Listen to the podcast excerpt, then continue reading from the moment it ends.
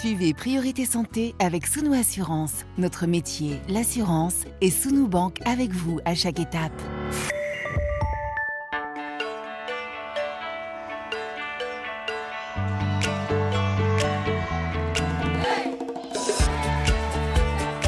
Priorité Santé.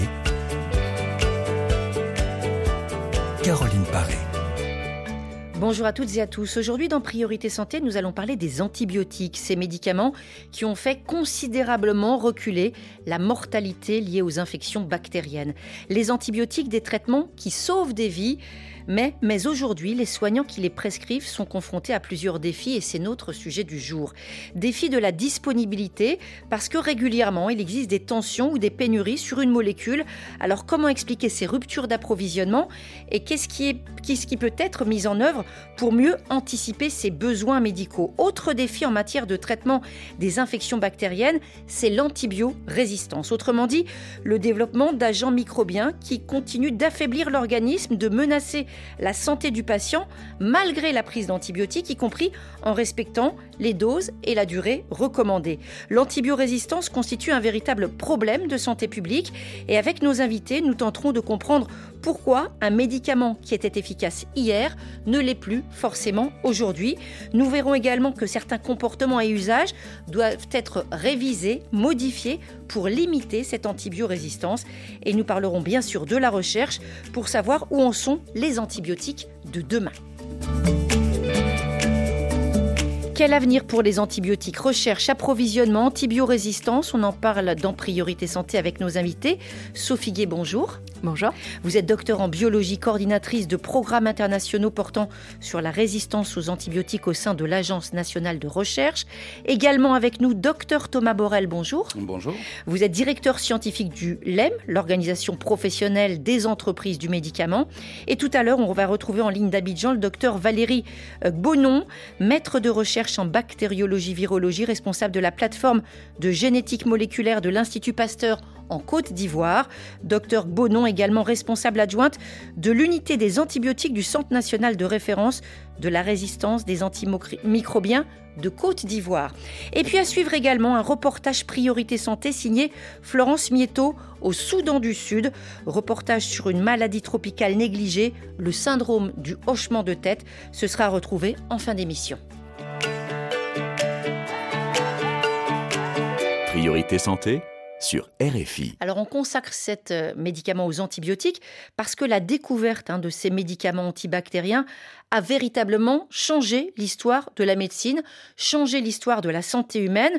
Et il y a donc deux aspects différents qu'on vous propose d'aborder aujourd'hui, aussi bien l'approvisionnement que la résistance, parce que dans les deux cas, ce sont des défis pour la santé mondiale. Au bout du compte, euh, on met en avant les bénéfices, l'intérêt de ces médicaments. Et aujourd'hui, Sophie Gay, eh bien, cette prescription d'antibiotiques elle a été en quelque sorte banalisée, on va dire, pour le meilleur et pour le pire, parce qu'on en voit les résultats quand des antibiotiques finalement euh, ne sont plus aussi efficaces, c'est peut-être qu'on en a un petit peu trop prescrit. Effectivement, malheureusement, aujourd'hui, euh, les antibiotiques ne sont plus euh, aussi efficaces. Donc, comme vous l'avez rappelé, hein, les antibiotiques ont sauvé et sauvent toujours des vies. Aujourd'hui, la, médecine ne pourrait rien faire sans les antibiotiques. Hein. Euh, les, interventions chirurgicales, par exemple, nécessitent des antibiotiques. Hein. Euh, le traitement de, cancer, euh, souvent, est associé à des antibiotiques parce que les patients développent des, infections, parce qu'ils sont immunodéprimés. Et donc, il est vraiment nécessaire aujourd'hui de, de, garder ces antibiotiques. Malheureusement, ils ont été ils ont été utilisés de manière incorrecte euh, au cours des dernières années. Donc déjà, lors de la découverte de la pénicilline, hein, euh, son découvreur, hein, Fleming, avait identifié que si la pénicilline était mal utilisée, euh, elle serait dans le futur moins efficace ou même plus efficace du tout. Euh, donc c'est pas un concept récent. Hein. Dès 1929, on, savait déjà que, la résistance aux antibiotiques allait compliquer nos, protocoles de soins. Euh, et c'est un phénomène qui malheureusement s'est développé euh, au cours des dernières années. On a donné des antibiotiques un petit peu à tout va, un peu comme la solution miracle parfois. Euh, et ce qui était aussi demandé par les patients, hein, puisque hum. c'était ça. Et ça l'est toujours. Ça l'est toujours. Effectivement, et c'est vu comme les patients pour les patients. Dès que je suis malade, il me faut un antibiotique. Donc il y a quand même des progrès qui, qui, ont été faits. une campagne, il y a quand même une grande campagne de prévention il y a quelques années. Les antibiotiques, ce n'est pas automatique. Hein. Ça a bien marché, c'est resté dans la tête. C'est vraiment quelque chose qui est resté dans la tête. Hein. et pour, enfin, Santé publique France maintenant essaye de développer de nouvelles campagnes justement pour expliquer que c'est pas une solution miracle. Alors bien sûr, on va s'intéresser à ce qui se passe en France. Il y a des études internationales. En novembre dernier, la branche Europe de l'OMS a publié des chiffres à ce sujet en avançant le risque potentiel de 10 millions de décès dans le monde à cause de l'antibiorésistance d'ici à 2050. Ça veut dire qu'aujourd'hui, c'est une réalité, des personnes meurent parce qu'on on a les médicaments pour les soigner, enfin on croit, on leur donne des antibiotiques et au final ça ne marche pas. Effectivement, c'est une réalité. Alors après, les, chiffres de 10 millions de morts, euh, il faut, enfin, c'est si rien n'est fait. Hein. C'est une prévision pour 2050. C'est plutôt une alerte. Exactement, c'est une alerte euh, avec l'idée que justement, si aujourd'hui on fait quelque chose, on a une action, euh, on n'arrivera pas à ces 10 millions de morts. Et c'est vraiment important, c'est le message finalement, il faut faire quelque chose, il faut agir maintenant pour éviter cette catastrophe dans le futur pour bien comprendre, quand on donne trop et à tout va des antibiotiques, ça crée quoi? Ça crée des super microbes? Exactement, ça crée des super microbes, des super bactéries euh, qui en fait normalement devraient euh, mourir hein, lorsqu'on leur donne des, antibiotiques et qui finalement deviennent résistants, c'est-à-dire ne meurent plus lorsqu'on donne euh, ces, molécules, ces antibiotiques. donc on parle de, super bactéries et parfois, on ne développe pas seulement une résistance, on développe plusieurs résistances. Donc ça va devenir des super, super bactéries multirésistantes, ce qui malheureusement mène à des impasses thérapeutiques assez importantes. Alors c'est vrai qu'on n'est pas égaux face à l'antibiorésistance, notamment en termes géographiques. Toujours l'OMS a constaté que dans certains pays d'Europe orientale, plus de 40% des antibiotiques sont achetés sans avis médical. Les usages, les comportements changent en fonction des pays. Sophie Gay, comment est-ce qu'on l'explique? Tout simplement parce que donc en, France, on a la chance d'avoir des médecins traitants mmh. euh, et, un euh, système de santé avec une couverture santé. Exactement, un système de santé, une couverture santé, aussi une, prise en charge hospitalière euh, avec des médecins qui sont formés. Hein. Aujourd'hui, nos médecins sont de plus en plus formés aux problèmes de, résistance aux antibiotiques. Par contre, dans, dans de nombreux pays dans le monde, il n'y a pas cet accès aux soins. Mm. Euh, j'ai même envie de dire pire, il n'y a pas même d'accès à l'eau potable. Hein. Il faut mm. savoir que euh, finalement, la meilleure prévention euh, pour de, la résistance aux antibiotiques, c'est d'abord un accès à l'eau potable qui mm. garantit une diminution des infections. L'assainissement, l'hygiène. Exactement, mm. c'est la base. Si, si on n'attrape pas d'infection, eh ben, on n'aura pas besoin d'avoir un recours euh, aux antibiotiques. Euh, donc effectivement, c'est, euh, ils n'ont pas accès, on va dire, au, minimum, au minimum de base, donc à la fois l'hygiène, mais également les, médecins qui sont disponibles. Parfois, il faut faire des, des, plusieurs, plusieurs kilomètres à pied avant d'avoir accès à un médecin. Euh, parfois, même la distance n'est pas, enfin, on ne peut pas la parcourir à pied. Euh, et on a les antibiotiques, par contre, qui sont vendus euh, peut-être sans, sans, accès contrôlé. Hein, de façon informelle, c'est vrai que nos auditeurs connaissent ça par cœur. Hein.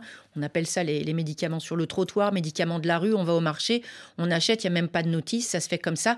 On sait que c'est fortement déconseillé, mais quand on n'a pas le choix, des fois, on est bien contraint de, prendre quelque chose, même si finalement ça va pas aller dans le sens de la santé. Est-ce qu'il y a des localisations associées euh, justement à l'antibiorésistance? Je pense en particulier aux infections nosocomiales, des lieux de soins. Est-ce qu'il y a des super microbes qui sont particulièrement heureux, par exemple, à l'hôpital? Effectivement, donc les, infections nosocomiales représentent une, contamination importante. C'est là où on trouve le plus euh, en Europe et notamment en France euh, de bactéries, euh, des superbactéries, hein, donc ces bactéries résistantes aux antibiotiques, hein. tout simplement parce que c'est aussi là où il y a le plus d'infections et donc on est obligé de traiter le plus des patients. Concrètement, comment ça se passe quand on constate un ou plusieurs cas d'antibiorésistance Comment est-ce que l'information remonte et comment est-ce qu'on peut centraliser les données? Parce que c'est extrêmement important de pouvoir suivre tout ça. Donc il y a des systèmes de surveillance euh, qui sont mis en place. Donc ces systèmes de surveillance sont mis en place au niveau des, pôles de santé, hein, donc au niveau des hôpitaux. Euh, mais au-delà également euh, de, ces pôles de santé, on a des surveillances au niveau des, des, fermes également hmm. qui, qui, se met en place. Alors vous dites des fermes parce qu'effectivement, il n'y a pas que les humains qui prennent des antibiotiques. Effectivement, ça hmm. c'est vraiment un, quelque chose de fondamental. C'est que aujourd'hui, les antibiotiques sont utilisés à la fois en santé humaine, mais également en santé animale et on retrouve les molécules antibiotiques dans l'environnement. Et donc, le contrôle de la résistance aux antibiotiques passe par une maîtrise également de la consommation au niveau de l'agriculture et de de finalement la décharge, hein, l'accumulation euh, des antibiotiques euh, dans l'environnement. Et donc on a ces systèmes de surveillance qui sont mis en place. Euh, avec le Covid, on a aussi beaucoup entendu parler des, eaux usées, hein, des systèmes de surveillance dans les eaux usées. C'est en fait un système qui a été mis au départ au niveau recherche fondamentale, finalement, justement pour la résistance aux, antibiotiques, et qui est resté au niveau recherche fondamentale.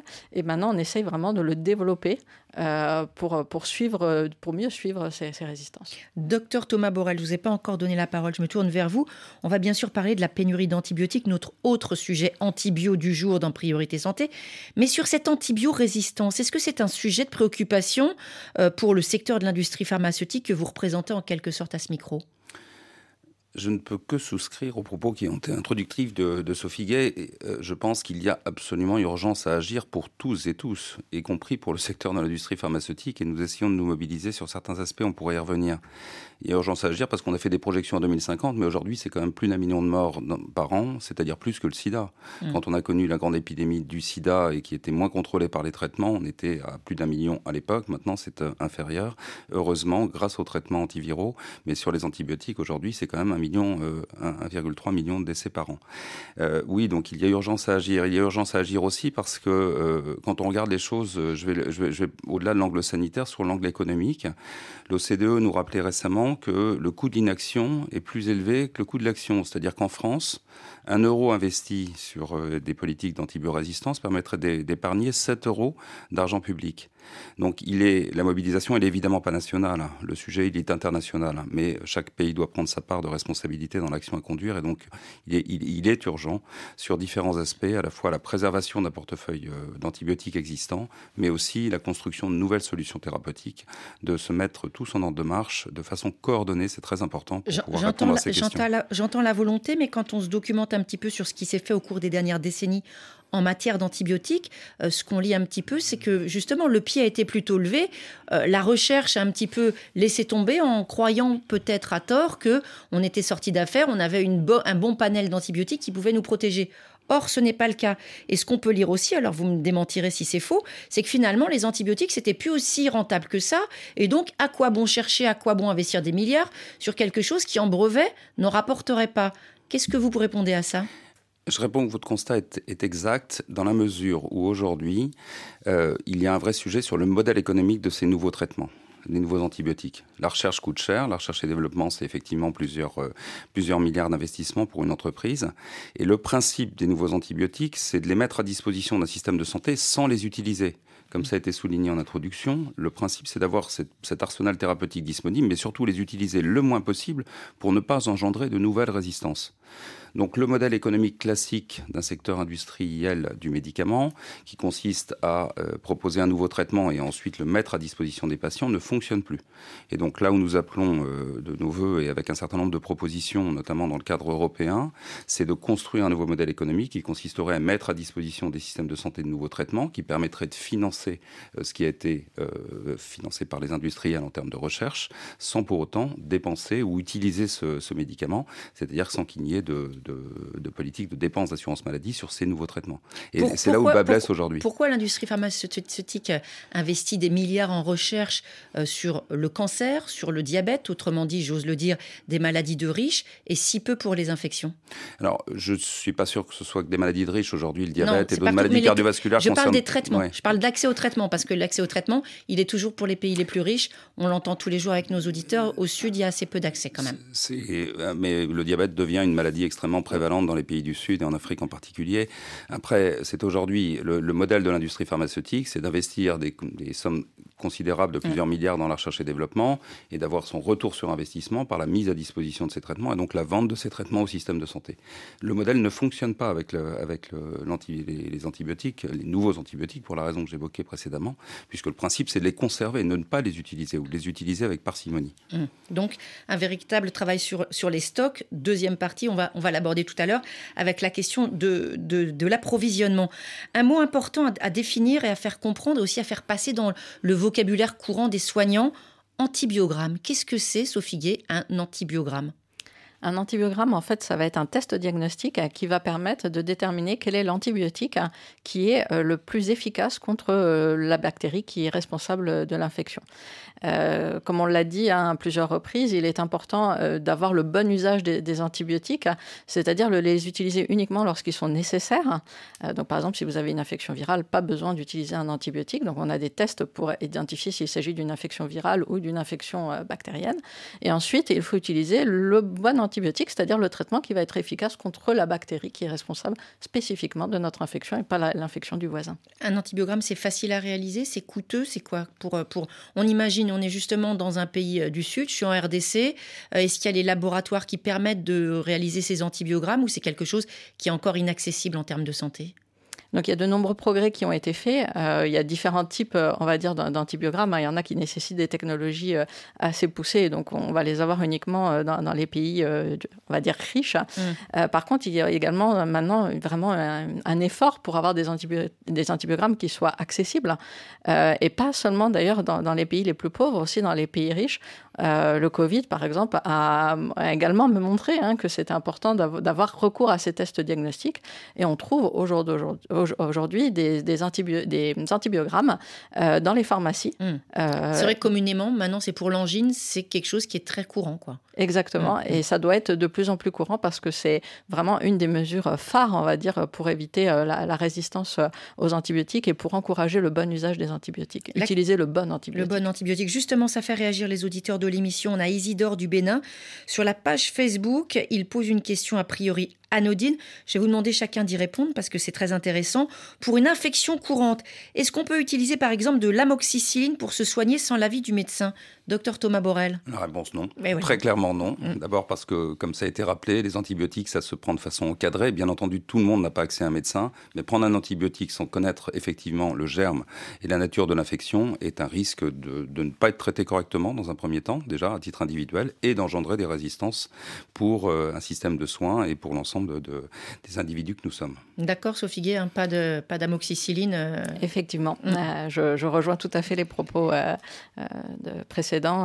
on n'utilise pas un antibiotique au hasard, mais il faut il faut d'abord savoir si c'est l'antibiotique qui correspond à notre notre maladie, enfin à l'agent pathogène, et également il faut avoir des indications sur combien de temps l'utiliser mm. euh, et euh, avec quelle quantité. À quelle dose. Et donc, euh, c'est pour ça, c'est important. C'est un médecin qui peut le savoir. Il a fait les études pour. Tout le monde n'est pas médecin, il faut le rappeler assez souvent. Isidore cite ce médicament, l'amoxicilline. Donc, ça nous amène au notre deuxième sujet, docteur Thomas Borel. C'est précisément celui qui, à plusieurs reprises, a fait l'objet de ruptures ces derniers mois. C'est vrai qu'on a vu pas mal de parents courir de pharmacie en pharmacie parce que le petit dernier avait une bonne, bonne petite infection a priori, c'est pas grave quand on a le bon antibiotique. Encore faut-il réussir à le trouver. Pourquoi l'amoxicilline est-elle venue à manquer? Alors, l'amoxicilline, c'est une crise que nous avons connue en deux temps. L'année dernière, euh, l'hiver dernier, euh, il y a eu un déficit important de production ou de mise à disposition de ces traitements parce que nous avions connu deux ans de période pour lequel l'amoxicilline était moins utilisée pendant la phase du Covid, parce que les, individus portaient des masques un peu partout dans le monde. Et tout d'un coup, en, l'hiver, euh, précédent, euh, des pics épidémiques importants de bronchiolite, de grippe et d'autres infections qui ont conduit à avoir des besoins importants, non seulement en France, mais dans tous les pays du monde. Toute l'Europe a été concernée par la tension d'approvisionnement en amoxicilline, le Canada aussi. Donc un déficit de production par rapport à un besoin qui avait explosé en, 2000, en 2021. 2022, euh, pardon. Ce qui se passe cet hiver est un peu différent, mm. puisque cet hiver, euh, les, entreprises ont pu reconstituer, quoi, réapprovisionner par un travail euh, admirable et considérable des, unités de production dans le monde entier, hein, certaines en France, d'autres en Europe et d'autres partout dans le monde, ont reconstitué un peu de stock et donc permettre, permettant la mise à disposition de ces traitements de façon plus organisée sur les territoires, notamment en France.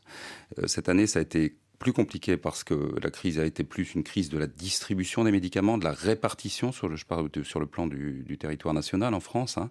Et donc la mise à disposition de ces traitements n'a pas été faite de façon organisée et égale dans toutes les pharmacies de, France. Et ça, c'est là où nous avons connu à nouveau ces difficultés, tout en ayant continuité dans la tension de l'approvisionnement par les entreprises, d'une mise à disposition qui a été plus longue et plus compliquée à mettre en œuvre sur le territoire national, en France, de façon équitable. On constate les problèmes. Qu'est-ce qui est fait pour que ça change? Alors, de façon très organisée, euh, à l'initiative du ministre de la Santé précédent, Aurélien Rousseau, nous avons, euh, sommes réunis en novembre dernier, signé une charte d'engagement de tous les acteurs de la chaîne pharmaceutique, c'est-à-dire ça concerne les industriels, ça concerne la répartition, les grossistes, ça concerne les pharmaciens, pour organiser au mieux cette distribution et de façon très structurée autour de l'agence du médicament depuis maintenant euh, deux mois, euh, depuis le début du mois de novembre.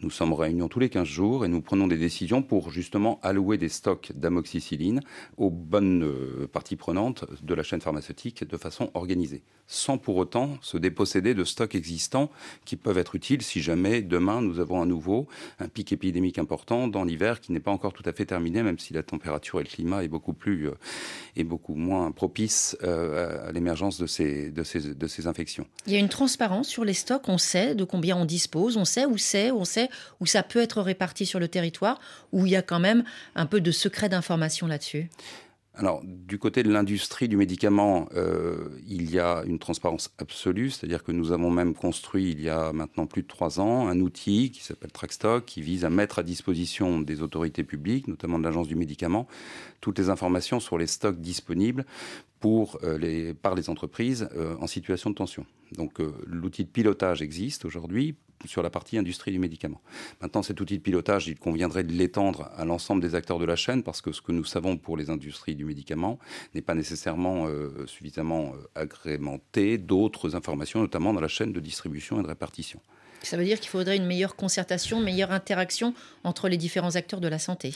Il faut absolument travailler de façon concertée sur ces sujets-là, parce que l'industrie du médicament, évidemment, est un, acteur euh, important, voire majeur de la mise à disposition du mmh, traitement, mmh. mais elle ne contrôle pas toute la chaîne mmh. Jusqu'aux pharmacies. Et donc aujourd'hui, nous appelons de nos voeux à ce que soit fait de façon non seulement concertée, une gestion de l'information pour anticiper les situations qui peuvent être complexes. Une entreprise du médicament peut connaître une rupture parce qu'elle a un problème de matière première, ça arrive assez fréquemment indépendamment de l'amoxicilline. Et du coup, si on l'anticipe bien, on évitera toutes les situations de choc que cela peut provoquer euh, dans un système qui, par effet domino, vient ensuite se répercuter sur d'autres acteurs qui, eux, ne connaissent pas, d'autres acteurs pharmaceutiques qui, eux, ne connaissent pas nécessairement la même difficulté d'approvisionnement de la matière première. Dans, notre deuxième partie d'émission, on va parler de la recherche aussi parce que c'est très important. On va donner la parole à l'une de vos consoeurs de, de Côte d'Ivoire. Ce sera juste après cette chanson qui célèbre ses 50 ans cette année, As Stevie Wonder sur RFI.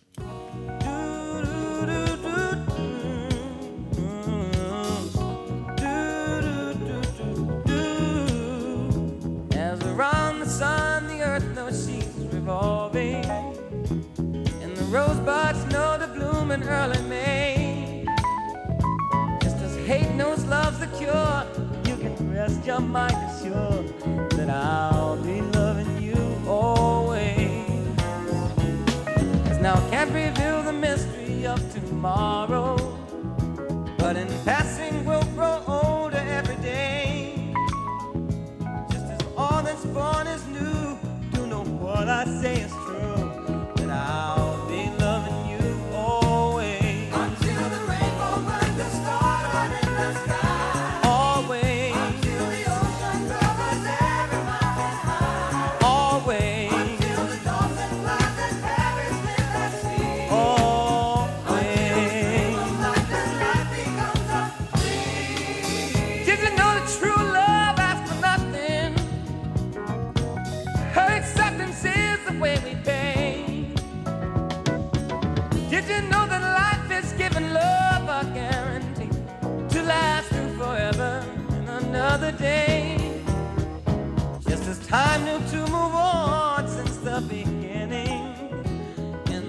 seasons know exactly when to change. Just as kindness knows no shame, nothing for your joy and pain. But I'll be loving you always. As the day I know I'm living, but tomorrow could make me the past, but that I mustn't fear. For I'll know deep in my mind the love of me I left behind. Cause I'll be loving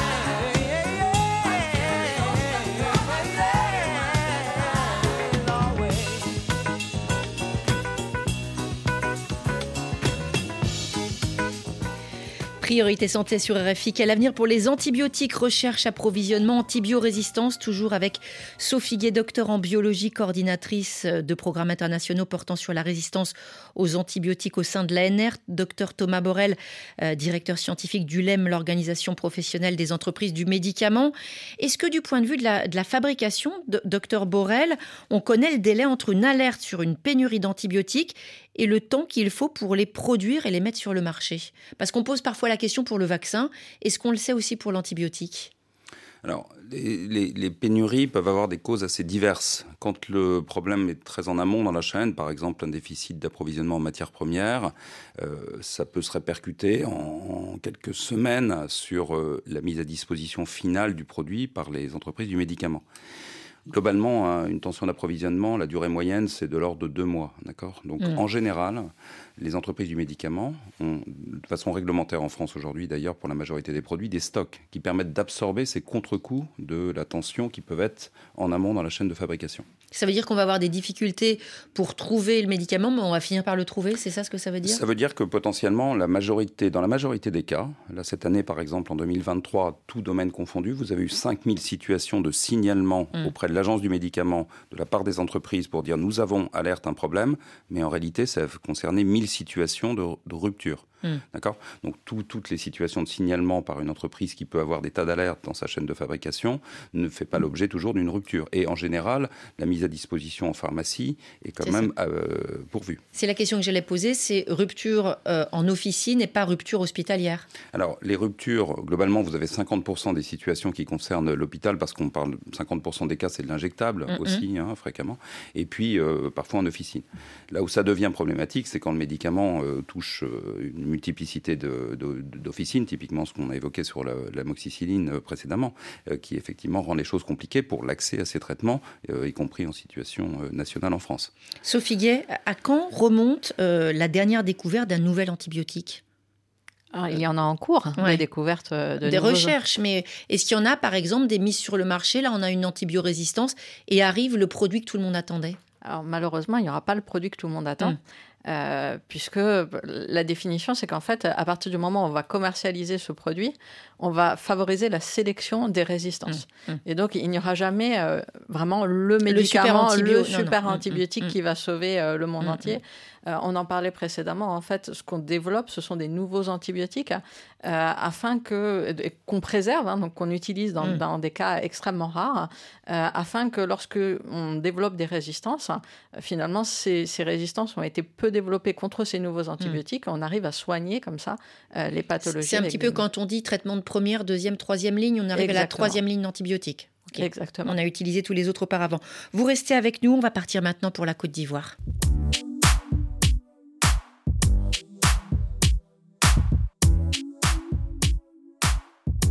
RFI à Abidjan, 97.6 FM. Docteur Valéric Bonon, bonjour. Bonjour euh, Caroline, bonjour à toutes et tous. Vous êtes maître de recherche en bactériologie, virologie, responsable de la plateforme de génétique moléculaire de l'Institut Pasteur en Côte d'Ivoire. Docteur, est-ce que vous pouvez nous expliquer la nature de vos travaux au sujet précisément de cette antibiorésistance?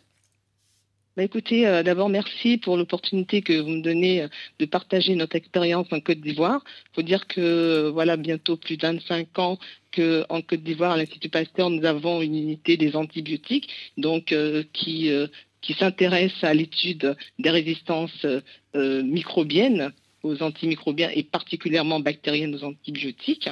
Et au quotidien, nous faisons ce qu'on appelle les antibiogrammes, dont on a parlé tout à l'heure, des tests de sensibilité mmh. des bactéries à un certain nombre d'antibiotiques. Alors, j'imagine que ça se passe. Oui, ça se passe chez vous à Pasteur. Est-ce que c'est quelque chose de fréquent en dehors, bien sûr, de cet euh, institut de réputation mondiale? Est-ce qu'il y a d'autres petits labos disséminés, on va dire, euh, sur le territoire ivoirien et qui sont capables de mener jusqu'à leur terme ces antibiogrammes, donc ces tests pour savoir euh, quels médicaments il faut précisément, quelles molécules précisément utiliser? Absolument. Il faut dire que euh, nous sommes le Centre national de référence de la résistance aux antimicrobiens. Et dans ce cadre-là, nous avons un réseau de laboratoires qui a un maillage national, des laboratoires des, centres hospitaliers régionaux, également des laboratoires euh, du, privé qui sont dans notre réseau et que nous avons formés, pour lesquels nous avons renforcé les capacités pour la réalisation de ces tests de sensibilité.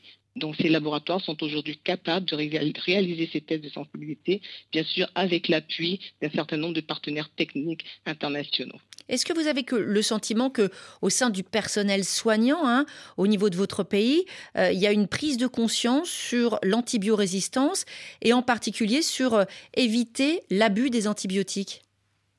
Bah, écoutez, euh, de plus en plus, parce qu'eux-mêmes, ils sont confrontés au quotidien à euh, la problématique de la résistance aux antibiotiques, hein, puisqu'ils sont maintenant en impasse thérapeutique. Je veux parler de nos cliniciens qui sont dans leur service, qui mhm. n'arrivent plus à traiter leurs patients et qui, malheureusement, se rendent compte qu'ils sont impuissants et donc prennent euh, pleinement conscience de, cette problématique. Sur quel type d'infection, est-ce que vous le savez Quel type de maladie en particulier? Bah, aujourd'hui, tout y passe. Hein. Pendant longtemps, euh, nous, on a vu progresser la résistance pendant toutes ces années. Euh, au début, on, parlait beaucoup plus d'antibiorésistance à l'hôpital. Hein. De la fameuse infection nosocomiale. Mais fort est de constater qu'aujourd'hui, cette résistance se retrouve même en ville dans les, les infections dites communautaires, donc chez des patients qui ne sont pas hospitalisés. Ça veut dire des staphylocoques multirésistants, des tuberculoses multirésistantes? Oui, tout à fait. Tout y passe en termes d'infections. Les infections urinaires, Escherichia coli mm. résistants, les staphylocoques multirésistants dans les, infections post-opératoires ou même des, tuberculoses effectivement multirésistantes. Alors on va poursuivre notre échange, docteur, mais on, a, on va faire un petit détour par le Cameroun, si vous le voulez bien, pour donner la parole à un auditeur de priorité. C'est Jeff qui est à Douala. Jeff, bonjour. Oui, bonjour. Alors Jeff, vous avez 26 ans et vous n'arrivez pas à vous débarrasser d'une infection. De quoi s'agit-il? Euh, C'est une infection euh, au staphylocoque aureus ouais. que, j'ai depuis euh, fin 2021. Alors, depuis plusieurs années, vous avez été déjà traité par antibiotiques contre ce staphylocoque? Oui, bien évidemment avec euh, un antibiotique, de la mécancine. J'ai eu plusieurs injections à la mécancine et jusqu'aujourd'hui, euh, le traitement n'est pas, pas favorable. Ça veut dire des injections, ça veut dire que vous avez été traité à l'hôpital, hein, c'est ça? Oui, effectivement. Quand vous dites le traitement n'est pas favorable, ça veut dire quoi? Ça veut dire que vous avez toujours des symptômes ou ça veut dire que vous avez fait d'autres prélèvements ou d'autres tests qui permettent de dire que euh, le microbe est toujours dans votre organisme? Oui, je peux le confirmer par le fait que j'ai toujours euh, des symptômes apparents comme euh, des plaques superposées au niveau, euh, au niveau des, des entrejambes que j'essaie de traiter avec des, crèmes. Hum. Est-ce que vous avez fait des tests sanguins ou des prélèvements sur la zone infectieuse? Oui, bien évidemment, c'est en faisant ces tests qu'on m'a décelé un staphylocoque aureus. D'accord. Et on l'a redécelé parce que vous parlez, pour parler de résistance, il faut que la présence du microbe soit avérée à plusieurs reprises. Effectivement. Ouais. Est-ce que, est que, entre temps, entre la première et les infections suivantes, vous vous êtes en quelque sorte réexposé à un risque infectieux? J'entends par là, on a parlé, euh, vous avez cité justement d'une localisation à l'entrejambe. Donc j'imagine qu'il peut y avoir euh, des contacts sexuels non protégés qui pourraient être justement infectants. Est-ce que vous avez eu des rapports non protégés, euh, Jeff, ou pas? Avant, oui, avant l'infection, c'est un rapport non protégé qui m'a qui m'a défini cette infection. Oui. Et une fois étant infecté, j'ai commencé à avoir des rapports plutôt protégés. D'accord. Si j'ai mm. eu des rapports non protégés, ça, ça fait peut-être une ou deux fois. Mm. Et mon partenaire, oui, ma partenaire que j'ai eue, elle a, elle a chopé aussi la même infection, mm. mais comme c'était... Euh, au début de l'infection, elle a pu être traitée par cet mm, antibiotiques. Mm, mm, j'imagine, Jeff, que vous avez fait les tests euh, IST, euh, dépistage du VIH, etc. Hein oui, oui. vous savez, je ne suis pas là pour faire la morale, mais bon, en même temps, quand on a une infection, là, euh, le préservatif, c'est absolument indispensable. Je ne sais pas ce que vous en pensez. Oui, bien évidemment. Bien, évidemment. ok. Parce que c'est aussi un message qu'on fait passer aux autres auditeurs qui sont à l'écoute. Évidemment, déjà quand on a des rapports avec divers partenaires, c'est non seulement conseillé mais essentiel. Mais là, ça l'est encore davantage. Et c'est vrai qu'il y a une question de ce, jeune auditeur du Cameroun, docteur Bonon, qui a un staphylocoque euh, a priori dont il n'arrive pas à se, débarrasser. Est-ce que c'est euh, quelque chose qui est assez fréquent, ce que vous voyez revenir chez vous à l'Institut Pasteur? Est-ce qu'il y a une démarche particulière qui pourrait lui permettre de trouver une réponse à cette question?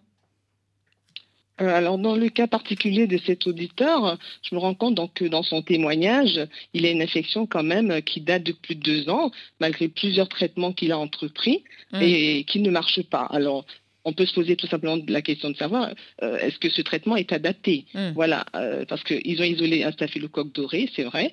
Est-ce qu'ils ont fait des tests de sensibilité? Ça, ils ne le disent pas. Hmm. Pour qu'on puisse, parce que c'est ça le but aussi de faire l'antibiogramme, pour pouvoir euh, permettre aux cliniciens de réadapter, de réorienter son traitement. À mm. côté de cela, il parle de démangeaisons, de plaques, etc. Est-ce qu'il n'y a pas une infection associée de type mycosique? Est-ce qu'il n'y a pas une cause allergique? Je pense qu'on ne peut pas, euh, de manière répétitive, intensive, prendre comme ça des antibiotiques sur une période aussi longue. Il y a lieu peut-être d'arrêter de, tout et, de revoir tout cela euh, en, consultation. Et, mm. en consultation. Mm. Faire des prélèvements, peut-être urétral, euh, un prélèvement urétral, un prélèvement urinaire éventuellement, pour vraiment trouver la cause de cette symptomatologie. Jeff, vous êtes toujours avec nous? Non. Jeff, vous êtes là avec nous? Oui, je suis avec vous. Est-ce que vous avez été faire des tests dans un service de maladies infectieuses à Douala, à l'hôpital? Oui, j'ai fait des tests. J'ai fait, de nombreux tests. J'ai fait des tests en laboratoire. C'est en faisant ces tests en laboratoire. vous avez été reçu par quel spécialiste, Jeff? Euh, j'ai commencé par un généraliste. Après, le généraliste m'a renvoyé chez un neurologue. Neurologue, j'ai traîné chez quelques virologues. Après, je me suis retrouvé euh, chez l'infectiologue. Ouais. L'infectiologue m'a donné une batterie, de, tests à réaliser. Oui, Donc euh, le, conseil hein, du docteur Ogbonon d'Abidjan, c'est vraiment de retourner à l'hôpital, retourner auprès d'un service d'infectiologie et de relancer des tests pour essayer de débusquer le bon médicament pour vous. Très bonne journée, Jeff Adouala. Euh, docteur, euh, vous, vous, avez dit tout à l'heure que vous constatiez des résistances à certaines maladies. Améliorer la prévention, c'est aussi un message important à faire passer. Est-ce que certaines pharmacies délivrent chez vous des antibiotiques sans ordonnance? Euh, bah, ça peut arriver. Ça peut arriver. Euh, ça, je ne peux, je n'ai pas les preuves, donc je ne peux pas le dire comme ça. Mm. Mais euh, il y, a des, patients, malheureusement, qui arrivent à se procurer des médicaments, notamment les antibiotiques, sur les marchés. Voilà, ça, par mm. contre, c'est assez répandu. Oui, les médicaments, médicaments de la rue. Est-ce qu'en matière de prescription, selon vous, il faudrait davantage de règles, davantage de cohérence sur la durée, sur les dosages? Absolument, absolument. Et c'est la règle, ce sont les règles de bonne pratique en matière d'antibiothérapie. C'est-à-dire le respect des doses, le respect de la durée, c'est ce qui va garantir l'efficacité euh, du traitement sur le long terme et de préserver notamment euh, euh, le, capital écosystème que l'on a. Parce qu'il faut savoir que chaque fois qu'on prend des antibiotiques, il y a un impact sur notre flore, notre flore commensale, comme on dit. Mmh. Et c'est très important de pouvoir protéger aussi pour l'avenir parce que demain, on aura forcément encore besoin de ces antibiotiques. Un grand merci à vous, docteur Bonon. Merci d'avoir répondu à nos questions. Il nous reste très peu de temps. Sophie Guet, j'aurais aimé parler davantage de la recherche. Aujourd'hui, les grands espoirs, c'est quoi en matière d'antibiotiques et de recherche? Donc tout d'abord, euh, on a un arsenal thérapeutique qui existe, qui n'est plus forcément toujours très efficace. Et donc euh, une des pistes, c'est euh, de, faire mieux avec ce qu'on a. et donc d'utiliser les antibiotiques, de les rendre plus efficaces. ça passe notamment par la combinaison d'antibiotiques existants. Euh, pour qu'il soit plus efficace et pour qu'on ait moins d'apparition de, résistance euh, aux antibiotiques. Donc ça, c'est une des pistes. La deuxième piste, c'est euh, le développement de nouveaux antibiotiques. donc parmi ces nouveaux antibiotiques, on va avoir des antibiotiques contre des nouvelles cibles thérapeutiques et on va aussi avoir des, des nouveaux antibiotiques toujours contre la même cible, mais avec une structure chimique un petit peu différente. Enfin, le troisième point, c'est euh, le développement d'alternatives aux antibiotiques, c'est-à-dire ne plus utiliser des antibiotiques. Euh, donc, on a différents traitements alternatifs. On a le renforcement de tout ce qui est système immunitaire, par exemple, euh, et on a aussi le développement de, phages, qui sont des virus contre les bactéries, hein, qui vont attaquer les bactéries. ça reste encore des pistes qui sont sur le plan exploratoire. C'est pas demain qu'on va utiliser ces, ces traitements-là mais euh, c'est des nouvelles pistes euh, thérapeutiques euh, au jour d'aujourd'hui. N'hésitez pas à revenir dès que vous avez une découverte à nous annoncer, ce sera une bonne nouvelle. Merci à vous, Sophie Gay. Merci, docteur Borel, d'avoir répondu à notre invitation. On va bientôt partir pour le Soudan du Sud dans quelques minutes avec un reportage dans Priorité Santé, juste après Amandine avec Paris Mabois.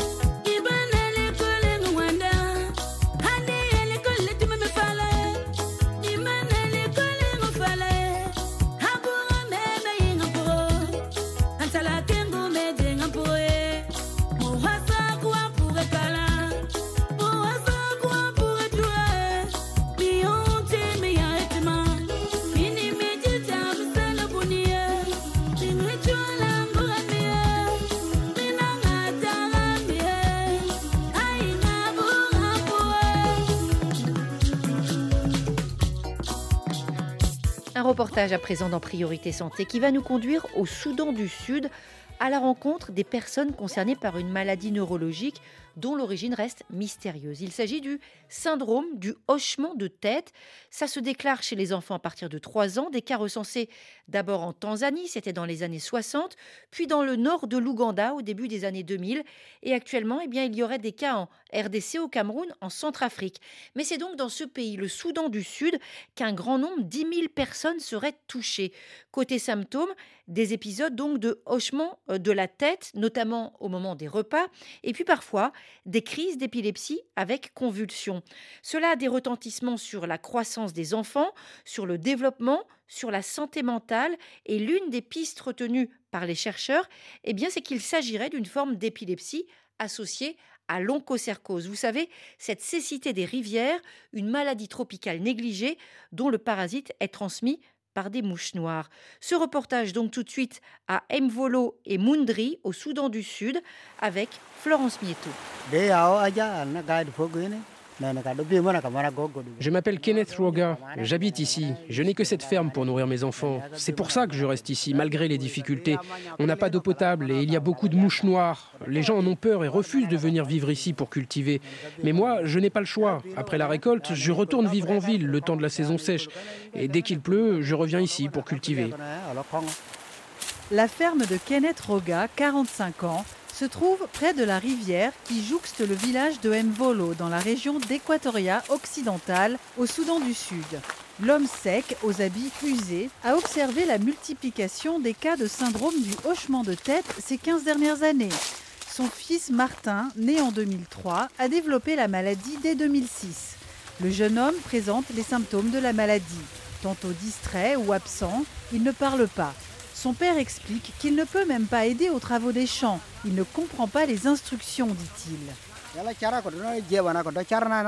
Nous, ce que nous acceptons sans problème, c'est qu'une maladie touche une personne de 80 ans et conduise à la mort de cette personne. Dans ce cas-là, on accepte car on se dit que son heure était venue. Mais là, un jeune enfant qui attrape ce genre de maladie, c'est quelque chose qu'on ne peut pas accepter. Ici, à Mvolo, vous avez des parents qui vivent sans enfants, un père et une mère dont tous les enfants sont morts à cause de cette terrible maladie. Vivre à proximité de la rivière, ici à Mvolo, c'est vivre sans aucun service de base, mais c'est aussi s'exposer aux morsures répétées des mouches noires qui se reproduisent dans les herbes, au bord des cours d'eau à courant rapide comme celui-ci bien connu pour transmettre l'onchocercose ou cécité des rivières, une maladie parasitaire endémique dans la région. Les mouches noires semblent aussi associées à la prolifération des cas de syndrome du hochement de tête. Le docteur Steven Jada de l'ONG Amref Health Africa est l'un des spécialistes de la maladie. The areas where people live closer to the rivers where uh, nous avons observé que parmi les communautés vivant près des rivières, où l'onchocercose est très répandue, les cas d'épilepsie et de syndrome du hochement de tête sont plus nombreux. Plus vous vous éloignez de la rivière, plus le nombre de cas diminue. Et quand vous allez dans les villages où il n'y a pas de rivière, vous n'observez pas de morsures de mouches noires, les cas de syndrome du hochement de tête sont rares, voire absents. Cela suggère qu'il y a un lien entre les deux maladies. Mais nous ne savons pas comment l'onchocercose pourrait provoquer ça. Des tests ont été pour voir si les parasites atteignent le cerveau ou s'ils libèrent une toxine qui provoque la maladie sans succès. Tout cela est encore en cours d'investigation. Dans le comté de Mvolo, plus de 3000 cas de syndrome du hochement de tête ont été enregistrés, ce qui équivaut à plus de 3% de la population. Familles et autorités sont démunies, il n'y a pas de soins spécialisés et les médicaments antiépileptiques ne sont pas toujours disponibles. Souvent livrés à eux-mêmes, les enfants et adolescents malades errent dans les rues, leurs vêtements souillés, ils se blessent lors de chutes.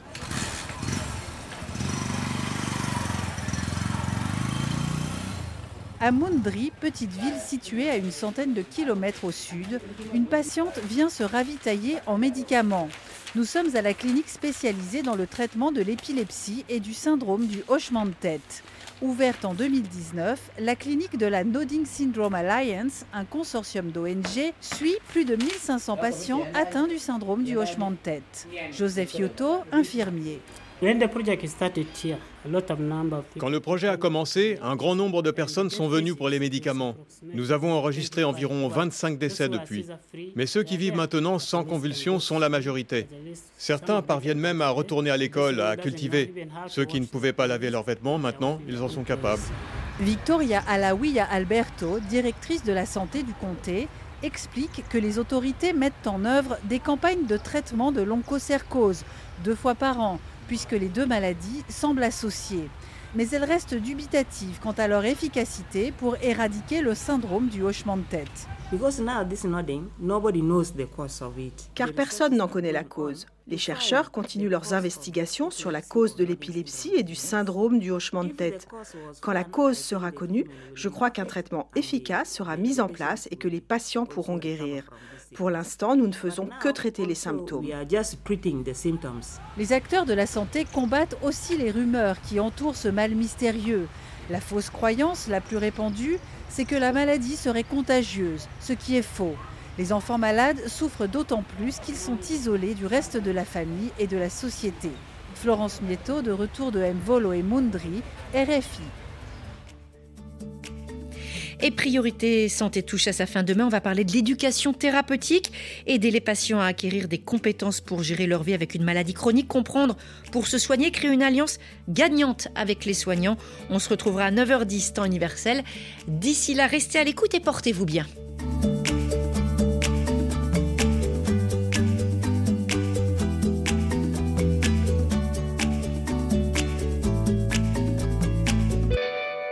Priorité Santé avec Sounou Assurance, notre métier, l'assurance, et Sounou Banque avec vous à chaque étape.